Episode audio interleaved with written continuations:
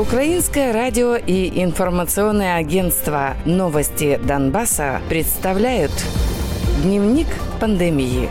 Донбасс.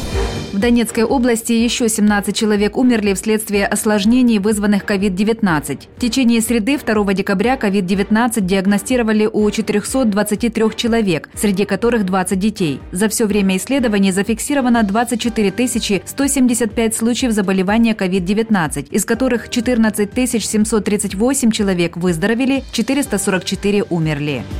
В отдельных районах Донецкой области выявили 172 заболевших коронавирусом. Кроме этого, умерли 16 заболевших ранее, заявили в группировке ДНР. Всего формирование подтверждает 11 149 случаев заболевания коронавирусом. Выздоровели 5242 человека, умерли 1050.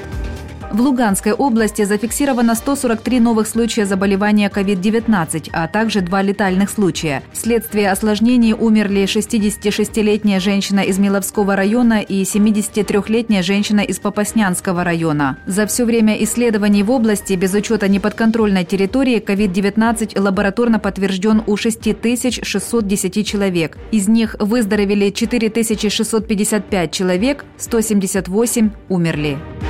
В отдельных районах Луганской области за сутки положительные результаты на COVID-19 получили 18 человек. Кроме этого, от осложнений вследствие COVID-19 умер один человек. С начала пандемии группировка ЛНР признает 1813 случаев заболевания коронавирусной болезнью. Из них 1576 человек выздоровели, 148 умерли. Официальных данных о ситуации с распространением COVID-19 на временно оккупированных территориях нет.